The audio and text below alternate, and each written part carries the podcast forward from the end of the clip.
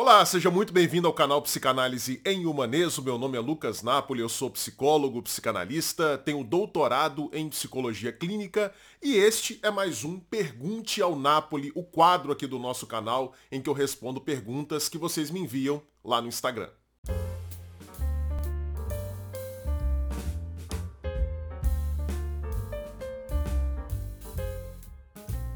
O que você recomendaria ao terapeuta para formar um bom vínculo barra aliança com o paciente? Olha, eu recomendaria que esse terapeuta deixasse claro, manifestasse, evidenciasse para o paciente alguns requisitos, alguns pressupostos, algumas condições muito básicas de qualquer tratamento psicoterapêutico. Por exemplo, o terapeuta precisa deixar muito claro para o paciente, precisa tornar visível para o paciente que ele não está ali para julgá-lo. Geralmente, o paciente que procura psicoterapia, ele vem de determinados ambientes, ele vem de uma história de vida marcada por julgamentos. De repente, uma pessoa que está deprimida e que ouve na sua casa que aquilo é frescura, que ela só tinha que levantar e começar a fazer as coisas, que depressão é doença de rico, que ela tem que parar com isso. Ou seja, ela vem de um ambiente marcado pelo julgamento.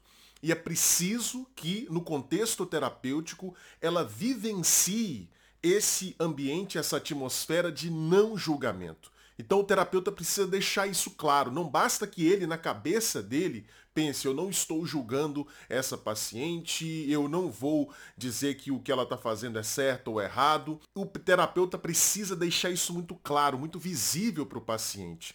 E como é que a gente deixa isso e outras coisas importantes, como a compreensão, o acolhimento, como é que a gente deixa isso claro para o paciente? Através do nosso semblante, através da nossa postura corporal, uma postura que comunica interesse por aquilo que o paciente está falando, olhar nos olhos do paciente, isso nas primeiras sessões é muito importante. É importante comunicar com palavras também essa atmosfera de acolhimento, de compreensão, de não julgamento, pelo tom de voz. O terapeuta precisa deixar claro para o paciente que agora ele tem uma pessoa que vai junto com ele percorrer uma estrada de descobertas, de compreensões, de transformações, ele precisa saber que o analista está junto com ele. E muitas vezes os terapeutas não falam isso, não expressam isso de maneira clara. O terapeuta acha que está fazendo o que ele deveria fazer, que é proporcionar acolhimento, compreensão e etc., mas o paciente não percebe isso claramente porque o terapeuta não se preocupou em tornar isso visível. É importante também, pensando principalmente no caso da psicanálise, é muito importante também que o terapeuta, nas primeiras sessões, para formar um bom vínculo, ele não fique muito silencioso. É claro, o silêncio, já falei isso lá no Instagram mesmo, o silêncio é um recurso terapêutico da psicanálise. Não é só porque o terapeuta não tem nada a dizer naquele momento. É um recurso terapêutico fazer silêncio durante determinadas falas do paciente, não dar determinadas respostas. Isso tudo é muito importante. Mas considerando que esse sujeito está chegando fragilizado, vulnerável, ele está vindo de muito sofrimento, é importante que o terapeuta não fique tão silencioso. Então, mesmo que ele não tenha uma intervenção a fazer, e nas primeiras sessões a gente geralmente não tem muitas intervenções, muitas interpretações a fazer, ainda assim é importante que o terapeuta faça paráfrases do discurso do paciente de vez em quando, vá pontuando esse discurso com paráfrases, para que esse sujeito tenha a sensação de que, de fato, ele está recebendo algum tipo de tratamento. Se o terapeuta fica muito silencioso nas primeiras sessões, o paciente pode sair dali com a sensação de que ele não pode contar com o analista. Eu sempre penso que eu vou responder as perguntas de forma curta e acaba saindo aqui mais de cinco minutos de resposta. Segunda pergunta: os sonhos podem ser literais em relação ao desejo da pessoa? Podem.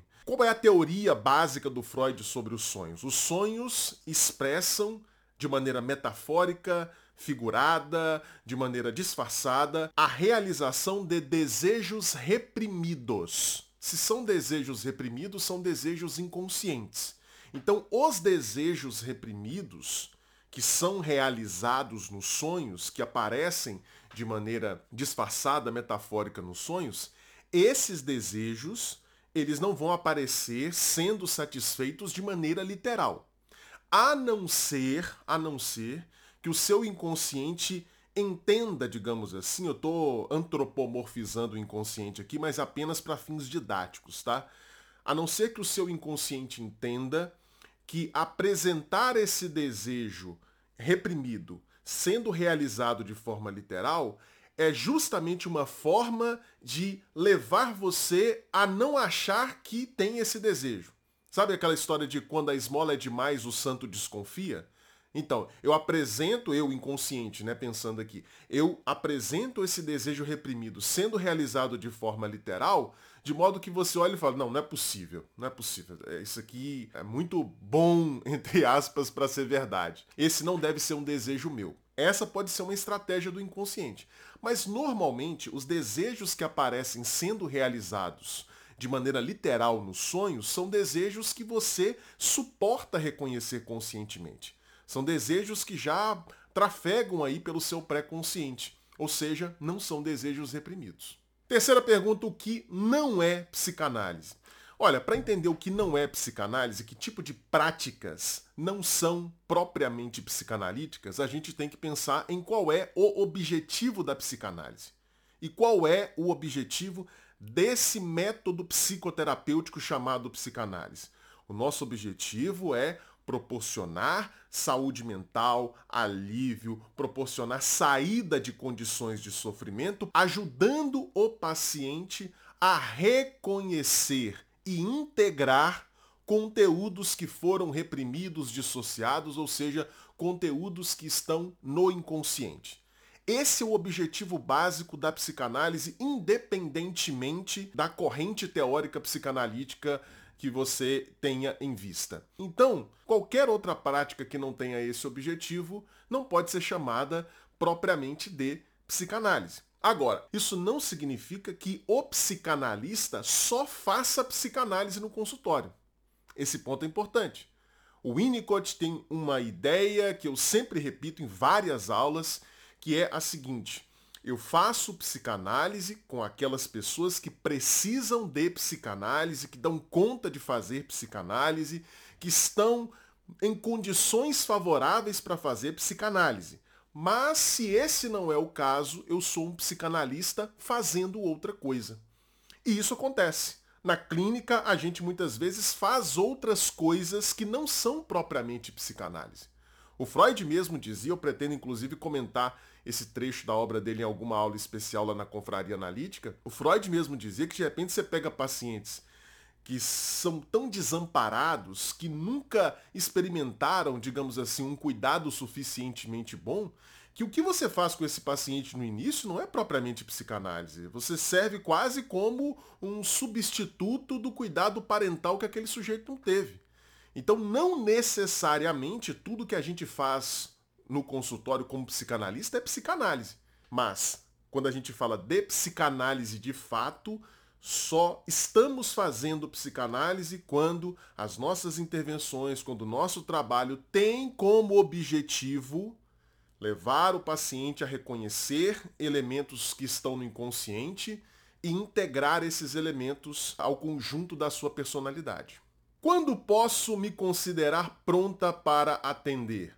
Olha, quando você entender de maneira responsável, ou seja, sem auto-engano, quando você perceber que você já absorveu uma quantidade suficientemente boa de teoria, de aportes teóricos dos autores da psicanálise, quando você perceber que já dá conta de suportar a experiência de ajudar outra pessoa a fazer a sua análise, ou seja, de escutar outra pessoa, de suportar os efeitos da transferência, quando você acreditar, chegar à conclusão de que você dá conta disso e que absorveu uma quantidade suficiente de teoria, aí você está pronta para atender.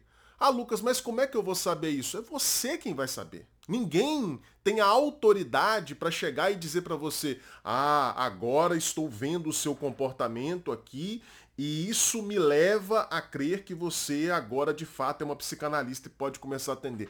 É você quem tem que fazer essa avaliação. Não é um grande outro institucional que vai te dar uma carteirinha, um certificado para dizer que você dá conta de atender. É você quem tem que decidir por sua conta e risco. Se você calcular mal, problemas acontecerão.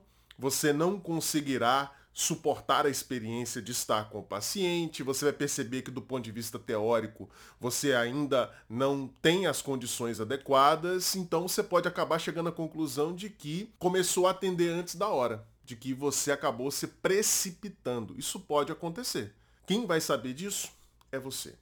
Próxima pergunta, Lucas, você poderia falar um pouco sobre o ciúme patológico? Olha, não existe apenas uma gênese, uma origem, uma fonte para o ciúme patológico. Há pessoas, por exemplo, que são patologicamente ciumentas porque elas têm um desejo forte de trair, só que elas não reconhecem esse desejo, elas mantêm esse desejo reprimido, e uma forma delas se protegerem do seu próprio desejo de trair é ficando com um ciúme excessivo e começando a achar que a outra pessoa pode traí-las. Uma outra gênese possível para o ciúme patológico, sobretudo quando esse ciúme patológico chega ao ponto de se tornar um delírio de ciúme, ou seja, o sujeito começa a construir uma ideia de que o seu parceiro está fazendo tal e tal coisa, que esses comportamentos aqui significam que ele já tem outra pessoa, a pessoa constrói um delírio de fato.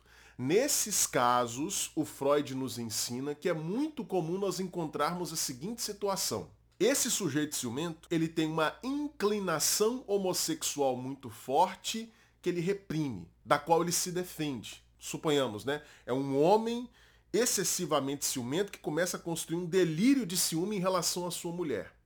Esse delírio de ciúme serve como uma forma disfarçada que esse sujeito está encontrando sem perceber para satisfazer uma inclinação homossexual reprimida. Então ele imagina que a mulher está com o outro porque ele está introduzindo aí um outro homem nessa história. É como se ele quisesse estar no lugar da mulher. Então ele constrói esse delírio. A minha esposa está com outro cara, já tem uma amante assim, assim, assado, porque no fundo ele queria estar no lugar da esposa com esse outro homem. Isso pode acontecer nos casos em que há um delírio propriamente dito de ciúme. Agora, a gente não pode negligenciar a possibilidade também de que um ciúme excessivo brote de uma insegurança básica. Nós temos pessoas, por exemplo, que não puderam usufruir de um cuidado suficientemente bom na infância e se tornaram pessoas excessivamente inseguras. Então, elas acabam acreditando que elas não dão conta de serem suficientes para os seus parceiros ou parceiras e que esses parceiros acabarão procurando outras pessoas. Então ele começa a ficar imaginando situações de traição, começa a ter muito ciúme porque ele tem um medo enorme de perder aquela pessoa. Por quê? Porque ele acha que pode perder. Ele acha que pode perder porque ele não confia em si mesmo, ele é muito inseguro, ele tem uma baixa autoestima, então por isso ele tem tanto medo. Próxima pergunta: o que diria para o chefe da instituição que cobra do psicólogo mudanças no comportamento do paciente infantil? Eu diria para ele duas coisas. Em primeiro lugar, a terapia pode não ser suficiente para produzir mudanças no comportamento da criança, porque essa criança ela não vive por conta da terapia. Ela tem diversas outras relações, relações com os pais, relação na escola e etc, que podem acabar contribuindo para que aquela criança permaneça com aqueles comportamentos deletérios, aqueles comportamentos que indicam sofrimento psíquico. Por mais bem capacitado e competente que seja o terapeuta, por melhor que ele faça o seu trabalho, as coisas podem acabar indo por água abaixo, dependendo das outras relações que a criança tem. Além disso, eu diria também para ele que não necessariamente a mudança de comportamento é o sinal de um progresso terapêutico.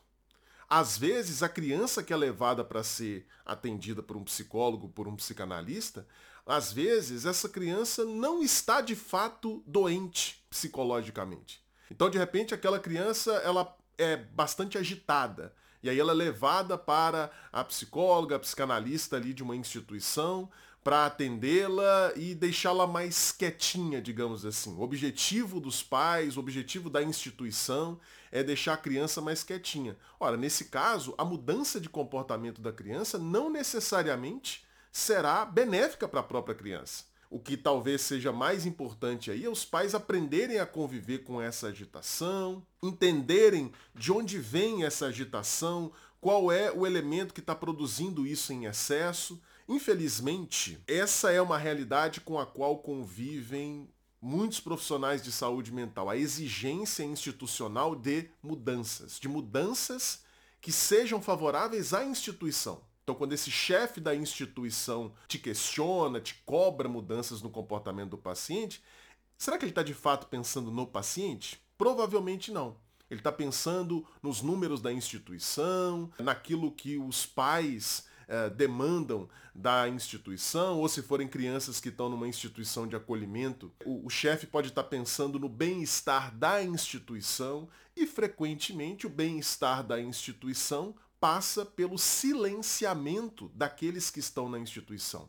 Por isso é muito importante que o psicanalista, o psicólogo que estiver trabalhando numa instituição, não se deixe levar por esse discurso institucional, por essa exigência de produtividade, porque do contrário, ele pode acabar transformando seus pacientes apenas em vaquinhas de presépio para estarem quietinhos, silenciados naquela instituição. E esse não pode ser jamais o objetivo de um processo terapêutico.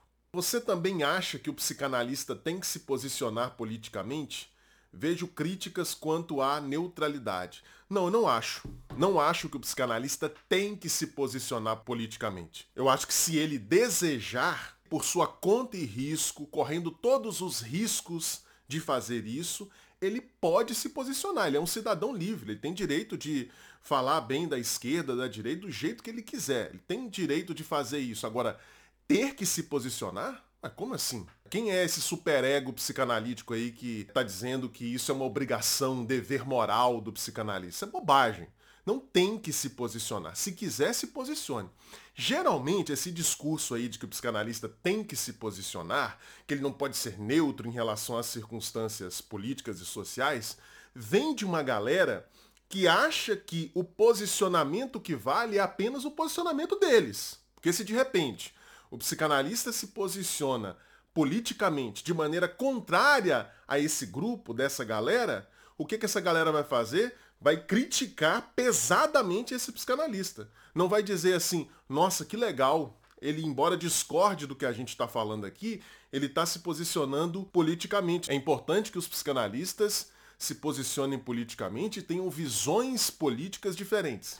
Nada disso. O que essa galera que defende que o psicanalista tem que se posicionar politicamente, que ele tem que ser um cidadão engajado e etc., essa galera vai dizer que só se pode posicionar politicamente se for de acordo com o que eles pensam. Se o psicanalista for se posicionar de outra forma, aí ele está completamente errado, ele deveria se calar. Então não tem nada disso de que é uma obrigação do psicanalista se posicionar. Se posiciona quem quer. Próxima pergunta, o analisando escolher o valor da própria sessão de análise dele é ruim? É claro que é ruim. Como assim o analisando escolher o preço da sessão? Embora a psicanálise tenha especificidades, peculiaridades, a psicanálise é um serviço, é um serviço profissional. Aquele profissional que está prestando o serviço, ele tem que ser remunerado e tem que ser remunerado de acordo com aquilo que ele entende que é o justo pelo seu trabalho.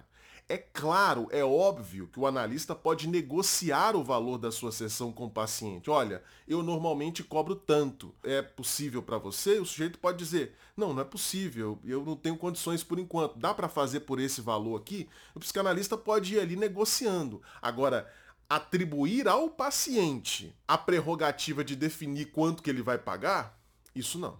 E a última pergunta, ainda falando também de dinheiro, como aumentar o valor da sessão? Fazer contrato informando aumento no início do tratamento, aumento anual. O ideal é que você, nas primeiras sessões, quando você e o paciente estão fazendo aqueles combinados, qual vai ser o dia da semana que a gente vai fazer o atendimento, vai ser uma vez por semana mesmo, vai ser mais de uma vez por semana. O ideal seria que nesse momento você dissesse já para o paciente, olha, eu sempre faço uma mudança no valor das sessões, eu sempre aumento um pouquinho o valor das sessões de ano em ano ou de seis em seis meses. O ideal é que você combine com o paciente isso antes. Mas se você não combinou, você tem toda a liberdade para dizer para o paciente que a partir daquele momento, seja na virada do ano, seja a partir de um certo mês, a partir daquele momento, você passará a cobrar um valor alterado, um valor a mais pela sua sessão. O que eu recomendo para você é que esse acréscimo, esse aumento no valor da sessão não seja exorbitante. Então vamos supor, você está cobrando 150 reais por sessão. E aí vira o ano e você fala para o paciente, olha, a partir do ano que vem a gente vai trabalhar com o valor de 200 reais. 200 reais, você está aumentando 50 reais em cima de 150. Esse aumento está sendo de 30% talvez seja um aumento um pouco exagerado. O paciente pode acabar se sentindo lesado e de repente ele não tem a possibilidade de aumentar mais 50 reais por sessão ali dentro do orçamento dele.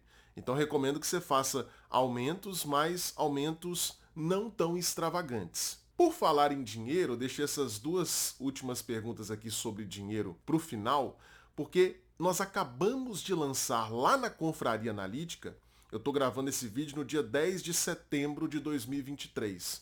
No dia 8, na sexta-feira, nós acabamos de lançar lá na Confraria Analítica uma aula especial em que eu trago quatro lições do Freud sobre a questão do dinheiro na psicanálise. Eu pego um trecho de um artigo do Freud em que ele fala sobre o dinheiro e apresento essas quatro lições que o pai da psicanálise nos ensina sobre a questão do dinheiro na análise. Para assistir essa aula especial, que já está lá e ficará permanentemente na nossa plataforma, você precisa estar na Confraria Analítica. A Confraria é a maior e mais acessível escola de teoria psicanalítica do Brasil.